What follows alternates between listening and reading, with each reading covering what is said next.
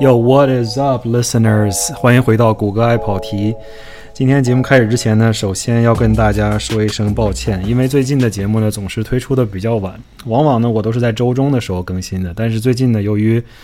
本人作为一名社畜，工作实在是太忙了啊，直到年终岁末，到了那个所有项目做总结的时候，再加上本人本身做的资产管理的项目，在一个这种上市公司，每当到年底要发财报之前，所有事情都很多，所以现在在准备一些总结的东西。这几天特别特别忙，再加上这几天其实按理来说是咱们农历的新年，所以心里面多少还是有一点点凄凉的。这个在大家看着朋友圈里面的朋友们去放鞭炮、吃饺子的时候，我在这儿天天半夜还要。喝着咖啡，顶着各种各样的瞌睡，然后爆肝在这里加班干活，感觉自己好像回到了大学时代。但是，就算在大学时代赶着期末考试的时候，也没有他妈的需要在过年的时候干这个事儿啊。今年过年好歹还算吃了几个饺子，也不算特别特别差。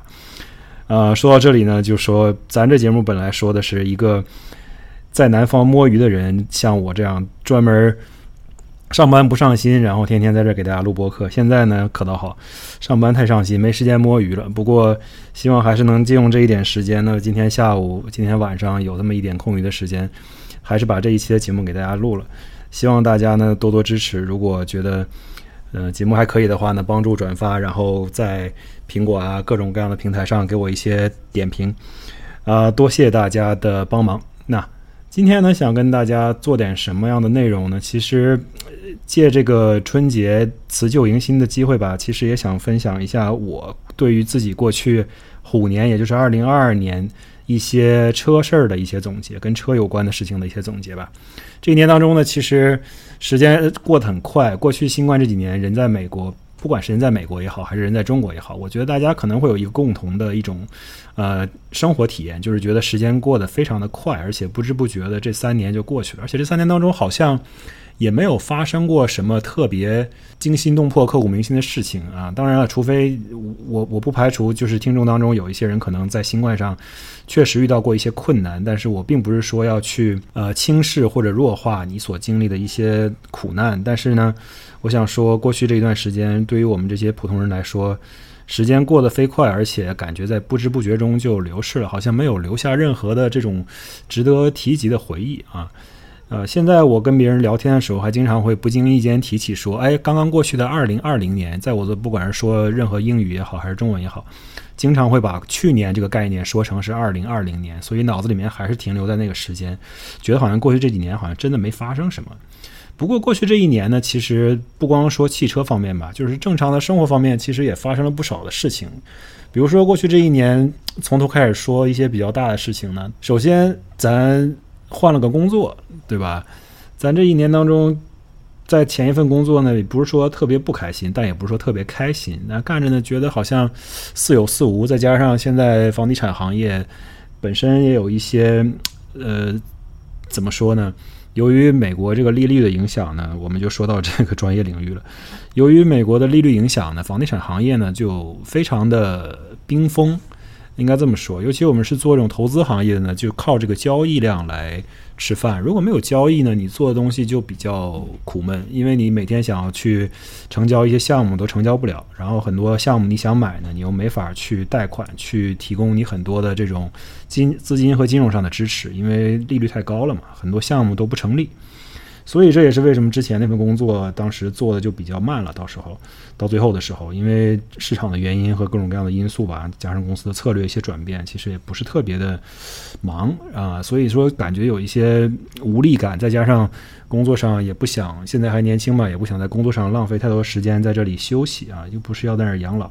所以呢，干脆就找了新工作。其实也不是主动去找，猎头找上门，然后觉得 OK。这是一个不错的公司，也是一个不错的平台，然后地点呢也很好，就在迈阿密。一开始的时候呢，还像大家看到的，还有时间每周摸摸鱼、录录播客什么的。现在由于像我说的，到年终岁末需要总结的时候，哎呀，简直忙的脚打后脑勺，用我们东北话来说。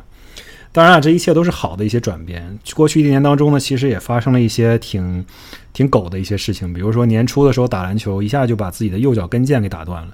我一直跟别人开玩笑说这件事情，其实我还挺乐观的，因为我觉得。呃，是这样的，当时我在跟同事们在就是普通的场地打篮球，当时也没有说特别的激烈或者怎么样的。但是那天晚上的状态特别好，本来的时候说一天晚上其实大家都是几个几个队打半场，然后七个球或者是多少个球，然后输了就下，赢了就继续打，这样子大家都知道的规矩。然后那天晚上刚刚好我们队发挥的比较好，然后我就一直在打，好像连续打了差不多一个多小时。其实这也是一个比较，呃，需要警惕的一个信信号了。就是说，一直连着打呢，本身你的身体素质，呃，加上年龄，加上各种各样的事情呢，平时运动呢也不是那么积极，所以那个时候可能身体已经很疲劳了，这身上的一些筋骨可能已经很紧绷了。然后当时就做了一个非常非常简单的动作，没有人任何跟我人跟我对抗，我自己手里拿着篮球。然后我想要做一个从右侧向左侧传球的动作。你知道你在传球的时候，假设你做一个三维斜的动作，站在这里，右侧向左侧传球的时候，那你自然你的右脚会蹬地嘛，对吧？然后我当时这样做了一个传球的动作，只是做了一个简单的这样蹬地的动作，没有很发力，没有跳，没有跑。然后就听到了这个身体里面，呃，砰的一声。然后呢，我的第一感觉是，我后面有人用。一个什么东西，比如说一个木棍啊，或者是一个什么东西，砸了我的呃后脚跟一下，就感觉你想象，比如说你你妈拿了个擀面杖，就往你的后脚跟跟腱这个位置使劲砸了一下那种感觉。然后我就回头一看，我还以为有人在在后面绊了我一下或者怎么样的。然后我发现我的后面没有任何人。然后这个时候我意识到我的脚就已经呃站不住了，因为它你这个时候你想从物理上生理学上角度来讲，你的跟腱呢是负责你的脚。的脚跟能够提踵这个动作的，如果你没有提踵这个动作呢，其实你就不会走路了。你的脚呢是可以站在这儿的，但是你突然就觉得哦，我想要走路，这个脚抬不起来了。然后呢，好在当时，好在当时，呃，在场打球的呢都是一群，呃，特别有意思，因为之前的公司其实主要是呃犹太人为主，然后工作地点也是在迈阿密一个犹太人聚集区，啊，犹太人呢其实。我们大家都知道，非常的就是精明，而且非常注重教育，所以他们的呃很多这种专业人士呢，从事的工作呢，要么就是金融，要么就是法律，要么就是医生啊。当时我们呃打球的这一群人，基本上就是这几个行业，要么就是医生，要么就是金融，呃，然后呢，现场当当时刚好就这么几个医生在场，呃，他们就帮我看了一下，然后就说可能是呃跟腱断裂，也有可能不是，然后。做了一些简单的这个现场的这么临时的一些检查，因为他们也不是专门的骨科医生或者是怎么样的，他们可能是，比如说有一个人是外科手术师啊，有一个人是儿科医生啊，但是他们可能并不是这方面的专业的，他们就是简单看了一下，说你这个最好赶紧去做 MRI 去核磁共振。大家别急啊，我这个东西还是跟车有一点点关系的。于是呢，当天晚上我就当时下班之后打球，然后就挺晚的了。我当时打球的地方离家还有一点点距离，可能开车大概需要半个小时左右的时间，啊，但是不走高速公路。当时同事就看我有点走不了路了，就扶着我去到我自己的车上，然后就问我说：“你要不要干脆我们开车送你回去，或者你打个车回去，车先放在这儿？”然后我就感觉了一下这个脚上穿着鞋的感觉，呃，然后我就觉得其实还行，我还能开车。呃，能开车的话，那我就自己开吧。我就真的自己开回家去了。那天晚上，其实说起来也挺神奇的。我这人可能也是当时有一点盲目的自信，但是呢，呃，重点是大家也都知道，现在都已经二零二三年了，显然我没有开车没出什么事儿。我当时之所以这么有自信呢，其实是因为我平时有尝试过用左脚和右脚并并用开车。大家都知道，一个自动挡车你只需要右脚，对吧？而且我这次呢跟腱是坏了右脚，by the way，我还跟别人开玩笑说，我当天晚上打篮球的时候穿的是一双全新的这个呃杜兰特，杜兰特十几代还有忘了，全新的刚买的耐克杜兰特 KD 十四还是什么玩意儿来着？然后我就跟别人开玩笑，我说，操，我这他妈的穿了一个 KD，立刻就变成了 KD，对吧？我也是右脚跟腱断裂，而且我再说一句，就是跟腱断裂的时候，大家都会问我一说这个事情，大家都会问。哇，那听起来真的好痛苦啊！会不会很疼啊什么的？其实并不是这样的，因为我当时第一反应就是，我只是觉得很惊惊愕。我当时受到了很大的这种冲击，但是我并没有觉得到痛。就这跟腱断了之后呢，其实很神奇，你只是听到啪的一声响，然后现场的所有人都说，都回忆说，当时也听到了啪的一声响，很响亮。但是呢，在我来讲，当时并没有疼痛的感觉，就是它立刻就是很，你想象一下，一个如果一根皮筋儿断了，然后抽在你的身体上，就会有一种一瞬间可能会很疼，但是接下来就是很麻的感觉，就是你被打麻了，你懂吗？然后就是脚跟儿感觉是麻的。就像这，你想象一下，这根筋跟腱突然弹开，这是你身体中最粗的一根呃 tendon，也就是一根这个筋腱组织。那它断了之后呢，就像一个弹簧，像一个皮鞭一样抽到了你的脚跟上，那你说脚跟上有点疼。呃，除此之外呢，其实有点麻，说错了，有点麻。除此之外，其实没有什么延续的疼痛感。就我正因为是这样，所以我才能开车自己回家。接着我刚才说的。其实我平时呢就有自己尝试用左右脚一起开车的习惯，就是开自动挡。怎么开呢？就是右脚踩油门，左脚踩刹车。这并不是一个十分推荐的一个驾驶习惯吧，对大家来说。只不过呢，你要是看这些真正的赛车手啊，他们在比如说 F 一什么的，就是他们都是两个脚并用的，一个脚踩刹车，一个脚踩油门。我并不是说推荐大家说每天上班上班路上都觉得自己是汉密尔顿这样的啊，然后两个脚并用踩踩刹车油门什么的。只不过之前我也是觉得有的时候，呃，毕竟咱。当年开的车也比较破嘛，然后也没有这种定速巡航的功能什么的。我当时就是在路上开车，这种起起停停，起起停停，每天要上下班，在这种堵塞的交通中特别烦，总是一只脚踩来回踩来回踩，觉得有点累。于是我就开始不停地训练自己左脚去踩刹车的感觉。然后现在呢，九脚左脚呢，其实踩刹车是非常非常柔顺的，就跟右脚踩一样。如果你要是坐在我车上，你根本就体会不出来我是哪一只脚踩的。所以呢，正因为是这样，我那天晚上可以自己开车回家，就是慢慢开嘛。因为你踩油门的速度，你可以慢一点，无所谓嘛。就算你使不上劲儿，你可以慢点踩，但是至少你的车能停住。只要左脚一踩刹车，车能停住。所以我还是比较放心我自己这样开回家的。于是就把自己送回家了。这也是我长这么大以来第一次做 MRI，也是第一次上手术台全麻进行了一台这样的手术。MRI 这件事情，我不知道大家有没有做过，那东西是真的吵，简直，我觉得可能是除了在这种建筑工地砸水泥那种，呃，用冲击钻砸水泥之外，可能是我听过的最吵的一种声音了，在一个密闭空间里面，啊，这个就不多说了。总之呢，就是一切事情进行完，手术也挺顺利的。之后这一年当中呢，也不停的在去康复治疗，做一些运动复健，之前也发了一些小视频什么的。总之呢，现在一切还好。虽然说右小腿的肌肉呢，还是比左小腿要细一些。如果要用肉眼观察，或者是用卷尺去测量的话，那至少呢，现在走路啊、跑步啊、正常的运动啊、滑雪啊什么的都不耽误了。开车呢也没问题。啊，偶尔呢还会有一点点这种不适的感觉，因为毕竟这个东西它不是你原本的样子了。但是呢，基本上不耽误你任何的生活。那这个事情呢，其实也是二零二二年、二零二二年，你看我又说错了，我差点又说成了二零二零年，也就是去年虎年这一年呢发生的比较虎的一件事情。呃，除此之外呢，其实这件事情其实也跟另外一个跟车相关的事情有一点点关系吧。就是本来二月份之前呢，我在这个跟腱受伤之前呢，刚刚给自己买了一辆新车，就是买了一辆那个 Lexus IS 五百，是一辆呃。V 型八缸引擎自吸的一辆汽车，它本身是很小的一辆车。你也知道，IS Lexus IS 这个车其实是它的所有系列当中轿车当中四门轿车当中比较小的一款。本身呢，它强调的其实并不是说特别运动，它属于一种怎么说呢？你可以把它归类为一种四不像车型吧。它就是一种呃四座四轮不是四座四门的一个普通轿车。轿车这东西现在本身也不是特别流行了。呃，想要把轿车里面再放一个 V 八，然后再给它就四百四百六十匹的动力啊什么的这种东西，其实现在很少有人买账了。那我当时买这个车呢，其实也就是看中它这一点比较难得的，可能即将灭绝的这种 V 八引擎配一辆小型轿车的这样的一个概念。这个概念呢，应该说接下来可能会市面上越来越少，这也是我为什么会选择这辆车的一个原因。其实我对雷克萨斯这个品牌呢，并不是之前没有任何的了解，几乎没有任何了解。我爸妈可能，呃，之前有开过这个车，但是我现在可能也开这个车，但是我其实对这辆车的接触非常非常的少，对这个品牌，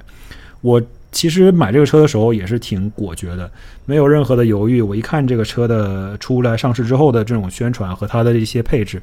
以及它给的这么一个概念，我觉得，哎，这个东西值得拥有，值得一一买。而且我相信这个东西的产量会非常非常少。当时也是新冠当中嘛，这个车本身就，呃，比较并不是一个畅销车型，再加上它是一个轿车，本身也卖不出去，再加上呢新冠期间呢人产能又不行，所以我相信这个车的产量到最后会非常非常的少。这也是我当时选择这辆车的一个原因。呃，之前一年当中，虎年在中国的媒体上啊，雷克萨斯出了几件事儿，然后好像口碑特别特别的不太行。这也是我也有所耳闻，对吧？毕竟我在这边也看一些国内的一些汽车新闻什么的。呃，这里面比较怎么说呢？雷克萨斯毕竟是扎根在北美市场，这么专门为呃北美市场打造的，从它起源开始这样的一款所谓的豪华车品牌，当年就是想要去这些跟欧洲的豪华车呀、奥迪啊、奔驰啊、宝马竞争的这么一个东西。所以它强调的呢，我觉得很多情况下是一种相对来说。比较有 value 的，也就是说比较划算的这么一种呃豪华车的概念。从它的这个配置来讲呢，在这一款车上其实看不太出来，它比较配置比较老化。呃，这辆车里面甚至还有 CD 机，这是二零二二年的新款车，你相信吗？这个车还有 CD 机，现在基本上看不到这样的配置。而且呢，它本身的一些，比如说安卓系统啊，也是一定要插线啊，不能无线啊，CarPlay 也是一样。它的很多东西其实是蛮老派的，但是呢，其实这辆车最重要的，我觉得还是它的这个发动机，而且内饰呢，确实皮子啊什么的手感啊、触感、材料的使用都非常的舒服。在这里呢，我其实从。以上这些，我觉得都不足以让我从一个路人转成雷克萨斯的粉丝，对吧？我到现在可能也不是一个完完全全的雷克萨斯的粉丝，但是有一件事，有一个小小的细节，我觉得这辆车是做的特别特别好的，也是让我印象非常非常深刻的。每次我开这辆车，虽然我脚受伤了，也就刚才说的，我买了这辆车之后，基本上不到一个月，脚立刻就受伤了，然后呢，脚就打石膏、踩担架、坐那种手推车。差不多坐了好几个月，所以这辆车在车库里停了差不多三个月的时间，就没怎么开。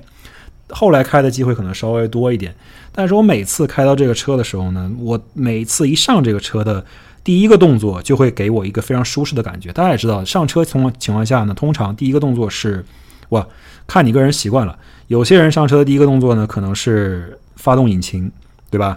先把引擎打着，打打着火。有些人上车的第一个动作呢，可能是系安全带。我上车的第一个动作呢，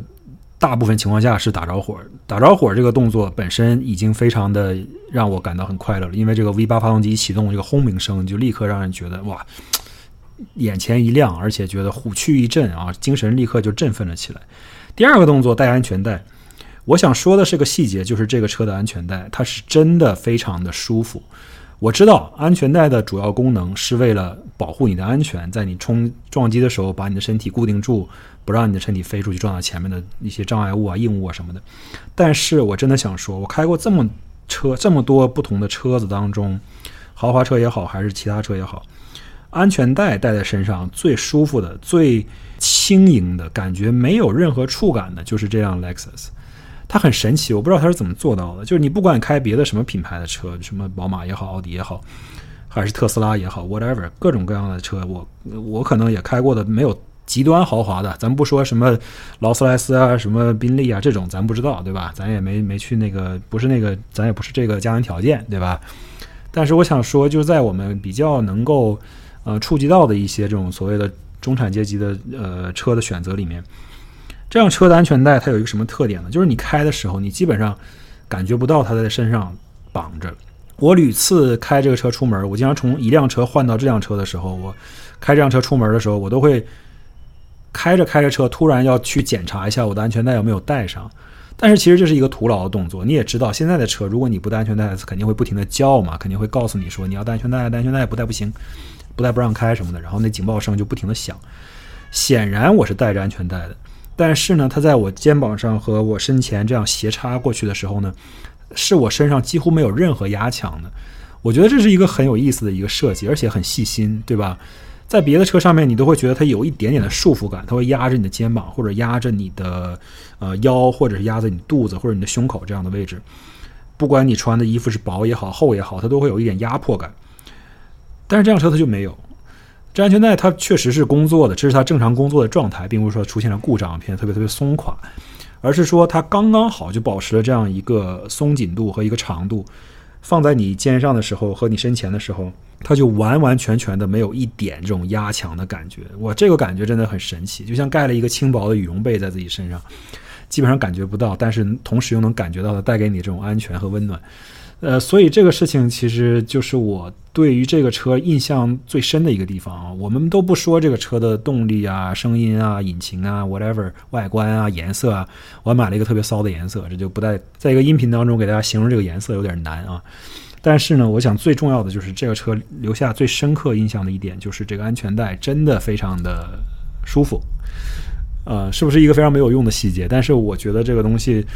就是通常情况下，大家都说 devil is in the details，right？就是有一些很小的细节能给你带来最大的感动，让你觉得哇，这个事情真的有用心到，然后人家真的是思考的做到了这么一个很细腻的一个操作和一个加工的一个结果。那这是去年做的一件事儿，就是买了这么一辆新车。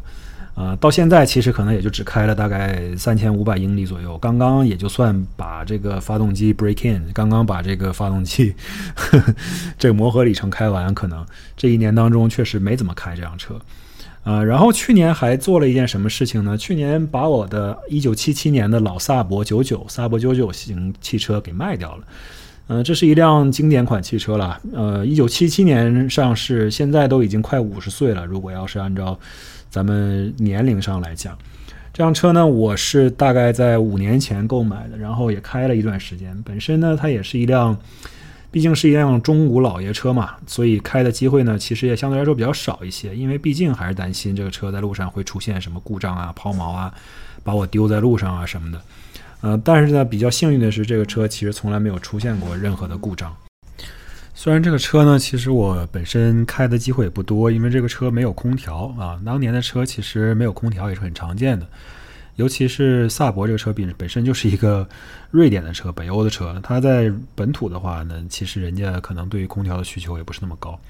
不过这都无所谓，其实就算没有空调的话，冬天在这边开一开，其实也蛮舒服的。开老爷车，我觉得其实是一件很有意思的事情。首先，我们。退一步讲一讲，从宏观的角度来看一下这件事情。其实我觉得，不知道现在电脑另一边的听众朋友能不能体会到这样一种感同身受的感觉。就是说，我们在中国长大，其实小的时候呢，对于汽车文化和汽车的一些呃这样东西，汽车这样东西在我们生活中存在的年份呢，其实并不太多。像我是八零年代末期生人，那么。我们本身对于汽车的接受和一些受到的影响本身就已经很晚了。八十年代呢，那个时候大部分人还都在骑自行车呢，在路上。九十年代的时候，大家也都在骑自行车，还有一些小轿车，偶尔的。后来慢慢的，这个汽车才成为一个普普及的这种每家一辆的一个产一个产品。到现在为止，我觉得可能也达不到说每家一辆这样的水平。而美国呢，自然就是一个就是完全是坐在车轮上的一个国家了，去到哪儿都需要车。而且，你想从亨利·福特制造 T 型车开始，这个事情已经过去了差不多一百年了。呃，当年一百年之前的时候，老美就已经开始造各种各样的汽车了。他们的文化呢，包括在二战之前、二战之后，包括在七十年代、六十年代、八十年代，每一个年代呢，它都有一些自己的文化特征。欧洲其实也差不多。虽然欧洲呢，经过这个二战的战火洗礼呢，它的中间有一段断档，但是呢，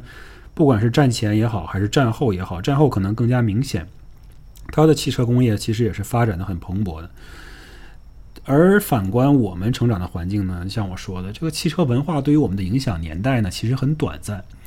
呃，现在像我们在这边可以选择的车型很多，尤其是你往回追溯一些古老一点的、古旧一点的车型呢。不管是你对，呃，过去三十年代的车感兴趣，T 型车感兴趣，或者是说对过去的那种老式的劳斯莱斯呀，比如说什么 Duesenberg 呀，或者有一些特别老的那种豪华汽车感兴趣，亦或你对这种二战左右的或者二战后期的五十年代、六十年代美国肌肉车感兴趣，或者是二战之前的美欧洲的一些这种呃轻型的跑车感兴趣。亦或你对美国这个石油危机年代七十年代，也就是说我这辆车所在的年代，当时这个所谓的叫做 Malays era，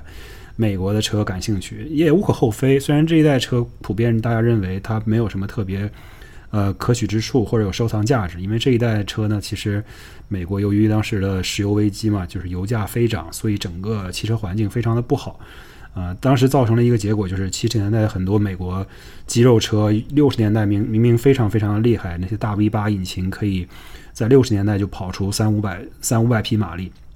可是到了七十年代八十年代的时候，突然这些 V 八引擎都被卡死了，因为要注意省油啊什么的各种各样的这个限制啊，以及本身油价就很贵，大家也不喜欢去购买，所以当时很奇怪的一个现象，就是一个大五点零升 V 八排量的发动机，比如说野马。它在八十年代的时候，它只能产生出差不多不到两百匹马力，但是它的动它的扭矩还是蛮大的，所以说你要想烧个胎什么的，它还是可以做到的。只不过就是一个非常呃奇怪的一个年代，美国七十年代八十年代叫做 Malays Era，这一年代的车呢，就是车徒有一个非常大的发动机，但是却没法输出很大的动力。呃，车的造型上呢也比较统一化啊，很多车型长得都是一个样，有点同质化。看起来并没有什么新意啊！这个时候呢，其实也是很多欧洲车和日本车进入美国的年代。像如果你查阅历史的话，你就发现美国的七十年代大部分车型最畅销车型其实都是美国本土车型啊。七十年代很多年，当时最畅销的品牌是 Oldsmobile，叫做翻译过来叫什么？奥兹莫比尔。这个车车品牌。属于通用集团，现在都已经退休了，这个牌子已经不存在了啊，对，已经被通用集团给取消了。但是人家也是有辉煌的时候了。当年七十年代连续多年，这个奥兹莫比尔的这个有一款车型叫做 Cutlass，呃，也是一款经典车型来的。但是到了七八十年代呢，它就变成了一个这种家庭适用车型，一个轿车。那时候它连续多年都是美国的销量冠军。这在现在呢，基本上是不可能想象的一件事情。现在的美国销量冠军，大概从九十年代、八十年代末开始，基本上就全都是日本车了，什么凯美瑞啊，什么 Honda 呀，什么 Rav4 之类的。当然了，这些是不计算皮卡的。皮卡的话，当然像我们之前提到了，依然是近几年来美国一贯的所有乘用车当中的销量冠军。那这话题有点跑远了，我们还是说回回说到这个老爷车或者叫古董车收藏和驾驶这件事情上。其实这件事情是一个很有意思的事情，尤其是当我们今天。讨论，一方面我是买了一辆新车，另一方面我手里面还有一辆差不多五十岁的老爷车的时候，你就会有一种，呃，把这两个东西放在一起，我把这辆车同时停在车库里面，很有意思。当他们并排停在车库里的时候，你会不禁有一种想象和这种感慨。你就是说，新车的时候你买回来觉得哇，它整个地方东西都是崭新的，所有东西都非常的光洁，每一寸皮革、每一寸油漆都是完美的，但也不能说百分之百完美，但是相对来说是完美的，而且呢。呃，机械部件、所有的电子部件、音响，所有的东西，它都是在一个非常呃极佳的工作状态。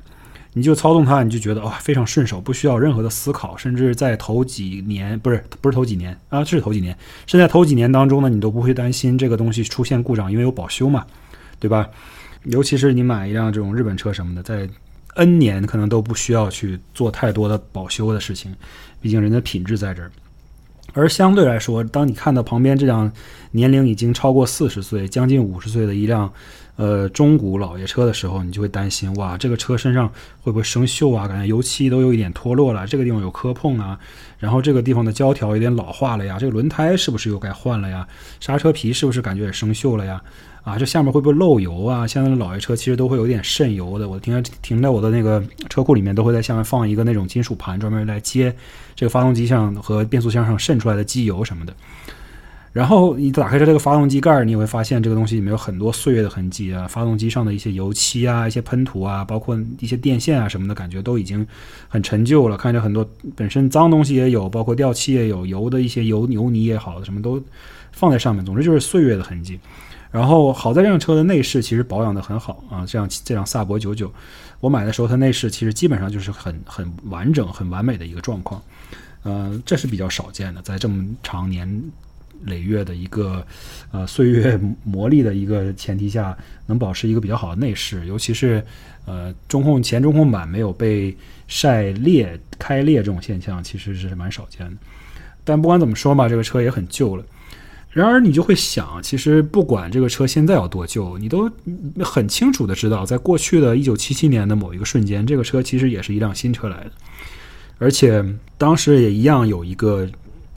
全新的呃，车主刚刚把这辆车提回家，他可能也会有同样的心情，看着面前这辆闪亮发光的来自瑞典的多少有一点点奇怪的、有点另类的，看起来还有一点异域风情的。这个所谓的异域风情，并不是我们想象那种热带异域风情，而是一个非常寒冷的地方来的异域风情的这么一辆车。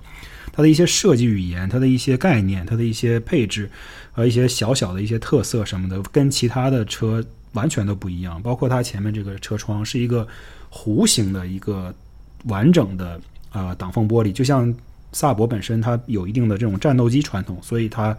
呃战斗机血统，所以它的这个前挡风玻璃会多少有一点这种战斗机前风挡的感觉，就是它是一个弧形的感觉。然后本身的设计包括各种各样的一些小小的细节什么的，都会让人觉得这个东西它很有特色。而且是来自于一个特殊的品牌的特殊的国家的一些特色。呃，我只能去想象，当时这个新的车主，他肯肯定当时也需要去下定一定决心去购买一辆这样的品牌，因为相同的价钱，这辆车当时的呃出厂售价大概是六七千美元左右吧。如果换算到今天的话，可能大概是不到两万美金。所以说这个车当时并不贵，而且这个车的配置呢，其实也并不高。嗯，二点零升的发动机，四档手动变速箱，呃，前轮驱动，然后本身它也是一个经济型的小轿车吧，车子蛮小的。嗯，欧洲的车型它普遍的一个特征就是比美国车要小很多，在那个年代。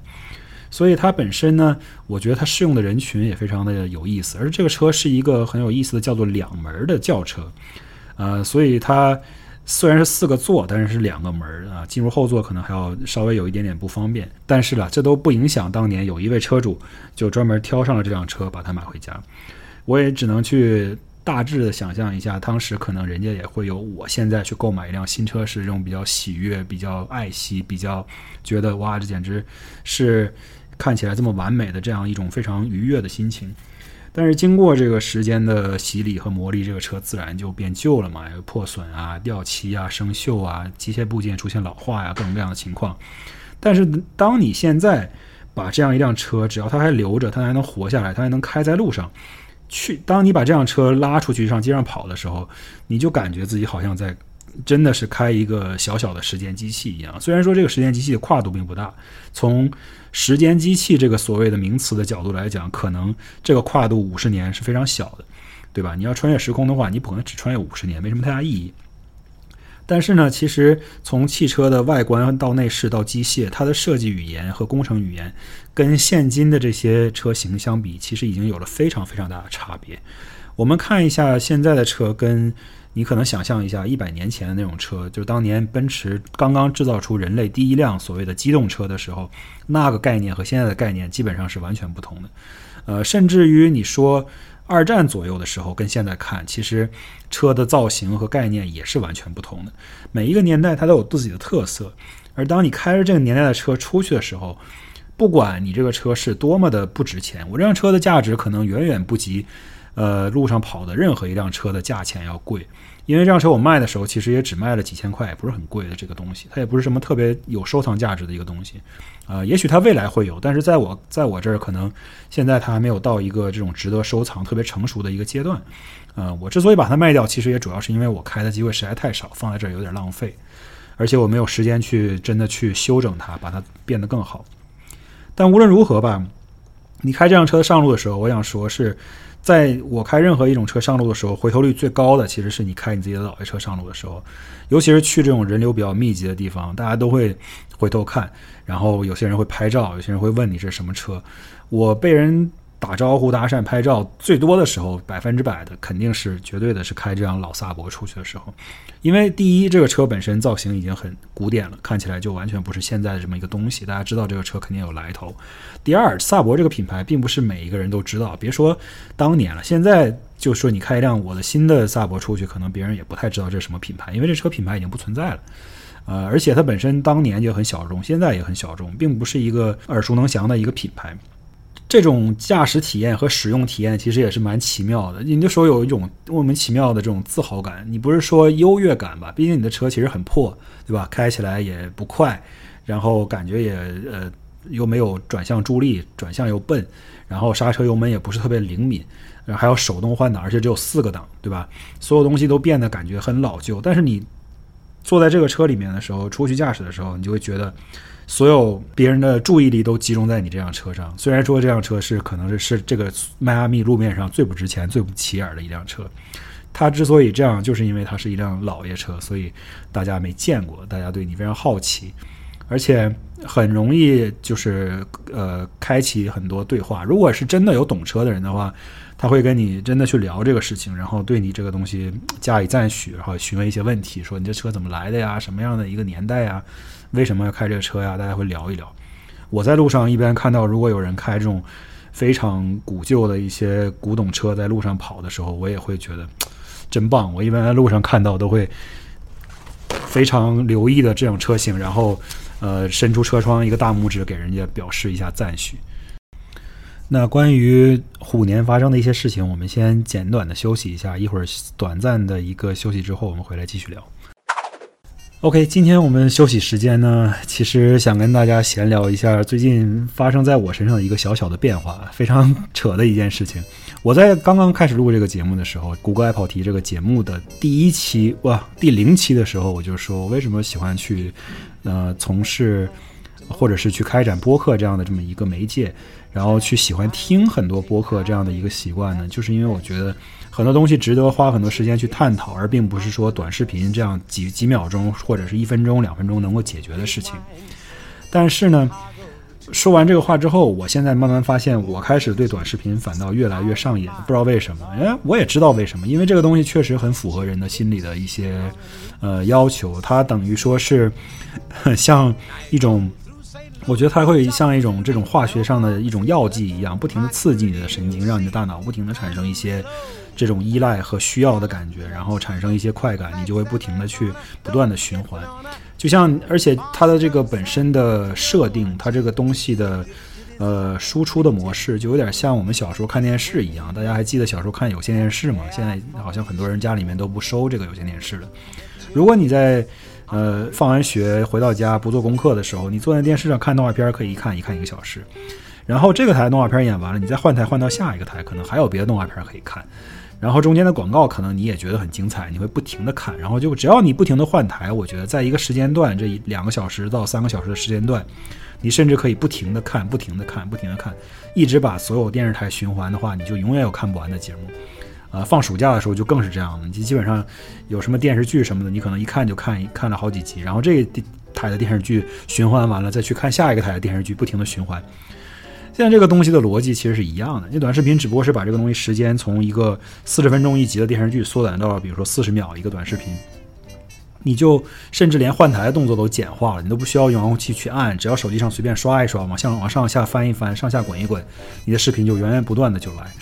而且我不得不承认，现在这些小视频的创作者，尤其是一些这种比较原创的、比较呃怎么说呢，有创意的一些东西吧，我我觉得不得不承认，人家的这个创意还是挺优秀的。我我本身主要喜欢看的一些东西，这个我相信这个算法也知道了，都是一些搞笑的东西，尤其是脱口秀啊，或者是一些搞笑的动物视频。对于搞笑的动物视频，我觉得真的是一个非常幼稚的事情，但是我又特别特别喜欢这个东西，好像不知道为什么看了之后就特别有愉悦感，而且非常的好笑。呃，而且我跟我现在不得不跟大家分享一点小小的这个秘密，我跟我太太谈恋爱的时候也特别喜欢互相分享短视频，而且分享的都是这种图片或者短视频。当时可能还没有这种抖音啊什么呃 Instagram 这种短视频这么多的东西。但是偶尔会发现一些好玩的动图啊，或者是图片啊什么的，大部分都是关于小动物，尤其是一些小动物出糗的一些事情啊，特别好玩的东西。从那个时候开始，或者到一直到现在，我都会一这个一成不变的特别喜欢看这类东西。今天还在跟那个我老婆分享这些好玩的东西。有时候工作之余，确实一方面觉得这个副作用其实蛮大的，真的是刷一个小视频，不知不觉一个小时就过去了，然后你就感觉什么都没干，然后就非常的。呃，有点像过去那种在游戏机房打游戏的感觉，就是一不知不觉一个小时过去了，然后什么都没干，然后心里面又特别慌，觉得我靠，我浪费了这么多时间，真的是有点这个过意不去啊。倒不是说觉得自己呃这个精神上过不去，而是说我操，这都已经这么晚了，回到家要被妈妈被爸妈这个骂了吧？他们说你下学不回家，这么晚去干嘛去了？还要编个谎说，哎呀，我去什么同学家干嘛去了？什么的，还不能说自己去打游戏。现在就是这种感觉。虽然说现在没有人管着你了，但是你耽误了一个小时的时间没有去工作或者做你生活中应该做的事情，你总会有一点点自责。然后刷了很多小视频之后，会有一点点这种愧疚的这种内心感觉向内卷的这种非常狗的感觉。不过呢，正面的作用也确实不得不承认，就是你看的时候确实是很好玩，哈哈大笑，而且很多这种段子或者是搞笑的东西，你看完之后，那那一乐能乐好几天。我相信大家都明白，这个东西就跟生活中其他所有的恶习其实是一样的啊，少少量使用呢，去确实能够制造很多愉悦，但是呢，过量使用呢，确实也有害身心健康。呃，大家自己把握。OK，今天关于小视频的讨论就这些，我们回归正题。我们说回到刚刚我，呃，卖掉了自己的老爷车的这件事情吧。总的来说呢，老爷车或者叫古董车或者叫经典车型收藏这件事情呢，在美国是一个本身，呃，它有很深的、很久远的这种文化积淀的一个活动。再加上现在呢。很多人，而且越来越多人，我觉得他们找到了这其中的乐趣，而且有相应的一个复杂的和完善的一个比较完善的一个产业链去支持这样的一项呃爱好，或者说这样一个收藏收藏的一个行为吧。可能过去很多年一些车型，可能过去很多年的一些车型，它并不被大家重视，然后呢就被大家当成一种。怎么说呢？日常的像家电一样的一件消耗品一样去使用，所以对它的损耗也比较大。这个车呢，车况呢可能会比较差一些。但是由于现在近近几年这些车型它的价值呢不断的上升，可能就给大家提供了这种一个把旧车翻新进行维修整备，这样再去卖去一个好的价钱这样一个机会。你现在投入产出呢，就形成了一个比较健康的一个收入这样的一个回报。所以现在很多人去做这件事情，把一些老的一些车型它的外形留下来，但是把内部全一翻新，啊或者做成有几种不同的思路吧。简单跟大家说一下。有一种思路呢，就是把它完全按照当年出厂的时候进行翻新。这种呢，就是完全叫做 restoration，就是它完全恢复当年出厂时候的配置和造型和颜色和配置和这个设计。这样的话呢，它忠于这个车当年的一个状态。呃，当然了，很多人就喜欢这种收藏，它必然。保持的也是当年的那些汽车的它本身的 performance，它的表现啊、动力啊、引擎啊，呃，它快也好，它慢也好，它反应的速率是高也好还是低也好，还是说它刹车灵敏也好还是不灵敏也好，安全也好还不安全也好，很多这种老爷车其实也没有没有什么安全可以追求，这个是一件大家很难去要求的事情，毕竟当年的这个碰撞和安全的标准跟现在是完全不一样的。那这是一种思路。另一种思路呢，其实是把这个车按照它外形保留，但是在翻新的基础上，再给它换上全新的当代的一些部件，尤其是动力总成部件。这样的话呢，这个车虽然保留了一个老爷车的外观，但是它可能有一个全新的、非常年轻的心脏，可能有全新的发动机、全新的变速箱、全新的刹车、全新的这个车灯，所以它从外观看起来。至少保有了原来的造型，但是它从动力和表现性能上拥有了是当代车性能车的一些表现。这种车型呢，在美国叫做 Resto Mod。Resto Mod 其实是两个词的呃融合体，它就是 Restoration 和 Modification 的融合体。也就是说，一方面你是要翻就是修复。另一方面呢，你是要改装，就是把这个车一边修一边改，然后就把它变成了一个这种新旧结合的外新，sorry 外旧内新的这样的一个产品。这个东西呢，其实也蛮好的。它的一个比较好处，当然就是你可以享受现在的一些这种呃性能上的体现、性能上的表现。但是它不好的一点，当然了，有很多人就是觉得说，首先这辆车如果是一辆。经典车型的话，应该尽量保有它原汁原味的样子。而且呢，有一些特别特别这种 top one percent，就是最最值钱的这些老爷车呢，你要是把它做成 resto mod 的话，那可能就浪费了这个车的价钱。你真正的只有把它维护和翻翻新成它原始原原本本的样子的时候，才最大化的保留这些车的价值。比如说你去弄一辆，比如说迈凯伦 F one，比如说你弄一辆 Ferrari F forty。比如说，你去再往回走，比如说当年的这种保时捷三五，呃，叫做当年的保时捷，呃，有一辆特别特别经典的，也就是所有的这些保时捷 Roadster 的前身啊，叫做保时捷 g a m o n d。这辆车呢，在美国和墨西哥境内流浪了很久，后来还是被人找到了。它当时是等于说是保时捷生产的原型车，是一个以赛车为基础的，制造成一个呃。民用车款的这么一个原型车，这辆车当时可能就只制造了两辆还是三辆左右啊，中间可能还有几辆，两辆、三辆、四辆、五辆，我不记得，总之数量非常非常少，而且中间这么多年了，呃七八十年过去了，中间可能还有一些车已经呃就是毁坏了，完全找不到了。但是这个车现在呢存世还是有的，所以说像这种车，当它修复到它原原本本的状态的时候呢，它必然是价值最高的。这个时候很多人像美国这些比较。呃，追求这种极致的这种呃 restoration 的这种主这种教条主义者吧，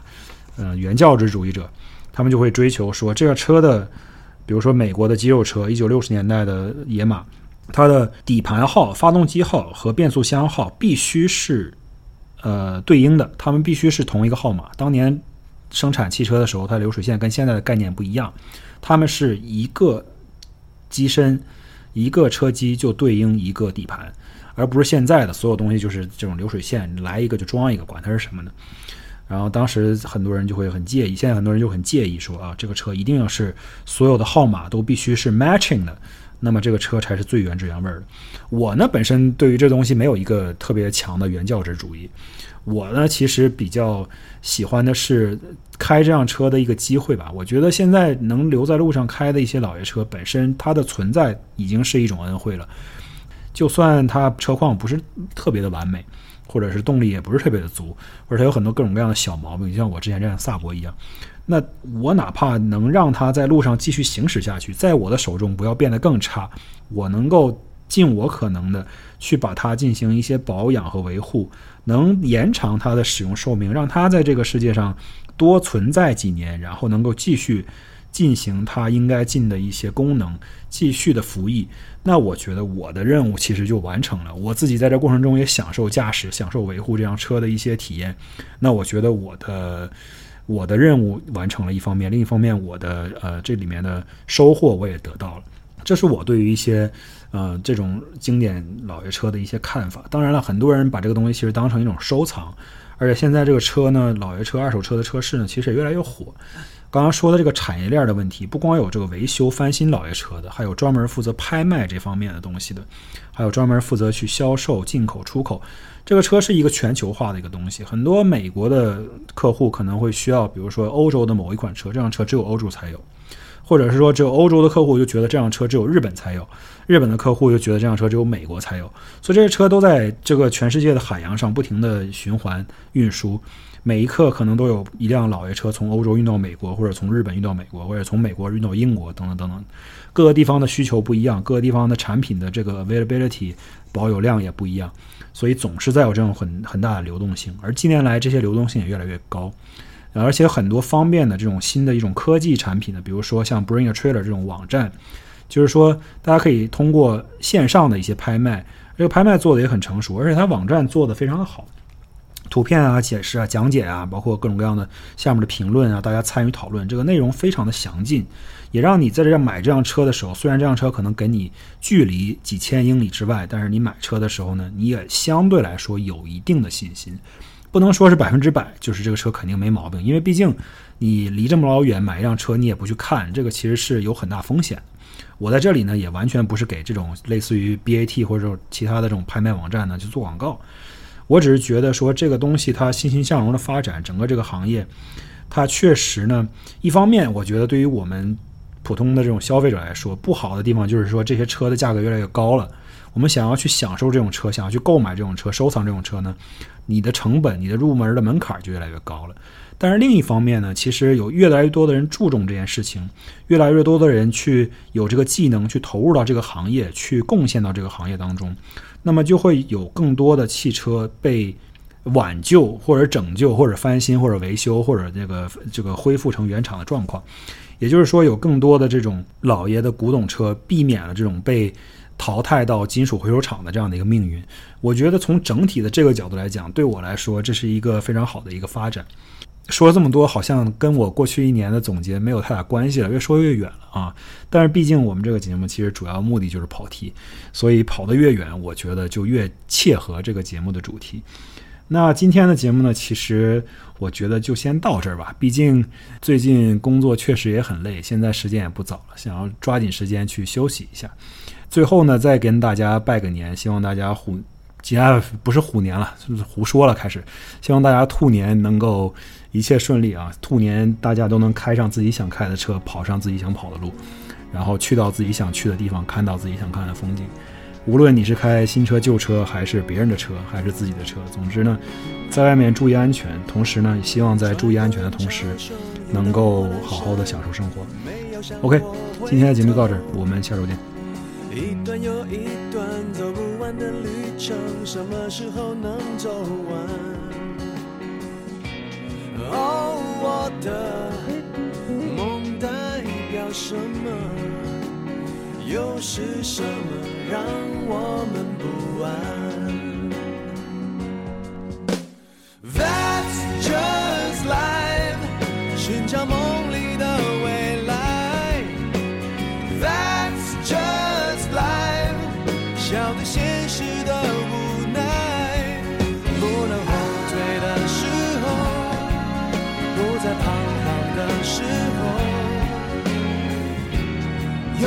相见。